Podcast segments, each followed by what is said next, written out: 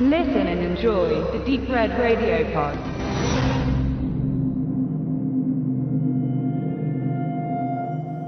Die Erben des Untergangs wollen den dunklen Gott Isjab wieder auferstehen lassen, um mit ihm und anderen finsteren Kreaturen über die Erde zu herrschen. Ihnen gegenüber stehen die Antihelden und Dämonenjäger der Band Yava. In einem Katz-und-Maus-Spiel mobilisieren die Horrorpunker all ihre magischen Kräfte, um die Rückkehr der großen Alten zu verhindern. Das Schicksal der Menschheit liegt in ihren Händen. So der verheißungsvolle Klappentext des palpigen Horror-Hörspiels aus dem Hause Wicked Vision Media bzw. Wicked Records, das just zum 31.10. seinen Weg quer durch die Republik antritt. Dass sich Bands im Umfeld eines Release einige Specials und Gimmicks einfallen lassen, ist im Grunde genommen nichts Neues. Zum Beispiel Tool. Diese lieferten das letzte Album mit einem Mini-LCD-Bildschirm samt Video aus. Und wenn wir den Rahmen erweitern, dann muss man auch einen Blick auf den Merchandise-Olymp von KISS werfen. Denn nur wer sich ein wahrer Fan schimpft, hat auch einen 4000 Dollar KISS-Sarg in der Butze stehen. Naja, wer es braucht. Die Bandbreite an Merch und Gedöns ist groß. Und der Fan unersättlich. Man kann jedoch diesen zwei Beispielen eines vorwerfen, nämlich dass der kreative Eigenanteil der dahinterstehenden Band oftmals sehr gering ausfällt oder gar nicht erst vorhanden ist. Unzählige Male nimmt das Management die Sache in die eigene Hand. Dann wird einfach ein Artikel X von der Stange mit Bandlogo Y versehen und zum Release Z völlig überteuert verkloppt. Dass es auch anders geht, zeigt das Kölner Horrorpunk-Quartett Java. Die im Jahr 2002 gegründete Formation, die im Kern mit Rod Usher und Dr. Caligari standhaft 18 Jahre im Besetzungskarussell überlebte, konnten bereits nebst diverse Videoclips, Gastauftritten in zum Beispiel Schnaas Violent Shit 4 auch zwei Comics vorweisen. Und nun das Otherverse um ein Hörspiel erweitern. Doch bevor ich weiter ins Detail gehe, mache ich kurz Platz für den tollen Peter Flechtner. Sie sind vielen nur als Horrorpunk-Band bekannt. Doch ihre Faszination zum Bösen kommt nicht von ungefähr. Jedes Mitglied hat eine weit zurückreichende Vorgeschichte und Fähigkeiten, die sie zu einem Team zusammenschweißen, das gemeinsam die Mächte der Finsternis bekämpft. Ihre Konzerte nutzen sie als Tarnung, um an verschiedene Einsatzorte reisen zu können. In den Jahren seit der Gründung des Teams haben sie sich Freunde und Feinde gemacht. Ihr Name The Other.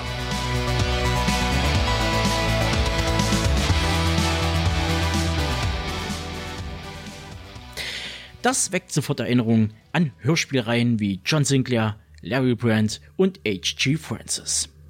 Also, diese mal mehr, mal weniger preibigen, aber immer hochwertig produzierten Horror- bzw. Gruselhörspiele meiner Kindheit und Jugend. Peter Flechtner, den ihr gerade hören konntet, kennen einige Kassettenkinder und Hörspielbegeisterte unter seinen Rollen wie Hitoshi Saito aus John Sinclair, Kim Schmidtke aus Offenbarung 23 oder als Sternreisender Takimo aus der gleichnamigen Hörspielreihe. Die Story um The Other, die von Einsatz zu Einsatz fährt, Konzerte als Tarnung nutzt, um ihren Krieg gegen Dämonen und ähnlichem auszuüben, ist recht gut und flott gelungen. Wer im John Sinclair Kosmos aufgewachsen ist, dem heute so schnell nichts aus den Socken. Pulp at its best. Bei der Produktion gibt es technisch und musikalisch nichts zu beanstanden.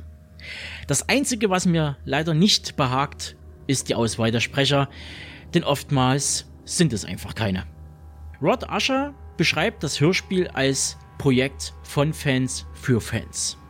Wir wollten diesen Charakter eines Fanprojekts erhalten, etwas schaffen, was uns so fasziniert hat wie früher John Sinclair und Larry Brandt, aber eben zusammen mit Freunden und Familie.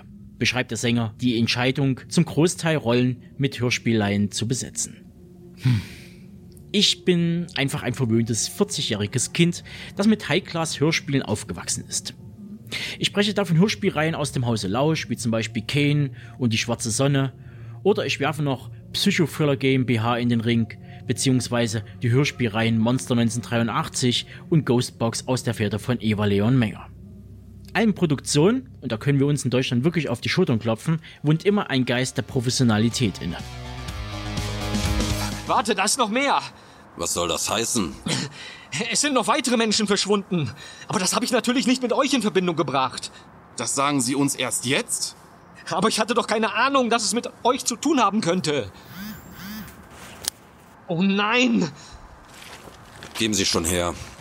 Hey, pass doch auf, reiß mir nicht eine Arme ab. Noch eine Adresse und eine Nachricht an uns.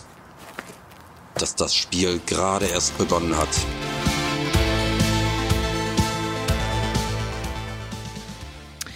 Genau das meinte ich. Wenn ich weiß, dass es sich um ein Fanprojekt handelt, dann schraube ich meine Erwartungen erfahrungsgemäß runter und lege den Fokus auf andere Qualitäten. Bestes Beispiel hierfür ist das Hörspielprojekt, eine Hörspielmacher-Community, die es mittlerweile auf 246 Produktionen gebracht hat und bei der man spannenderweise mit und nachverfolgen kann, wie sich diese Aktivisten langsam aber sicher an einen semi-professionellen Bereich herantasten. An dieser Bubble ausgerichtet sehe ich auch das Hörspiel Liava und die Erben des Untergangs. Und an dieser Stelle wünschte ich mir für die Band und Wicked Records, dass sie darüber nachdenken sollten, daraus eine palpige Reihe zu machen. Wie ich bereits mehrfach durchblicken ließ, bis auf den Umstand, dass ich mir bei einigen beteiligten Sprechern, und da mache ich gerade sehr große Airquotes beim eben erwähnten Gewerke, mir die Fußnägel aufrollen, wenn diese eine steife oder geradezu untote Performance abliefern, so ist das Hörspiel an sich wertig und bietet eine gute Basis für eine Fortsetzung. Zumal ich unbedingt ein Wiederhören mit Kommissar Bedburg erleben möchte. Denn der erinnert mich von der Stimmfärbung her schon ein bisschen an Bastian Pastewka in der Rolle als Inspektor Verilong aus Der Wichser. Also, falls Conny Dax überlegen sollte, mal irgendwann vom Heimatfilm zum Hörspiel zu wechseln, dann hat er hier meine volle Unterstützung. Nun denn, mein Fazit. Die Idee als Band über den Tellerrand zu schauen und das eigene Werk in verschiedene Bahnen zu lenken, bekommt von mir schon mal einen Daumen hoch. Die Produktion samt Story und dem fertigen Produkt als CD und limitiert stilecht als Hörspielkassette kriegt den zweiten Daumen gen Himmel. Allerdings für die Auswahl der Sprecher, mir gehen gerade die Daumen aus, muss ich meine große Zehe nach unten geben.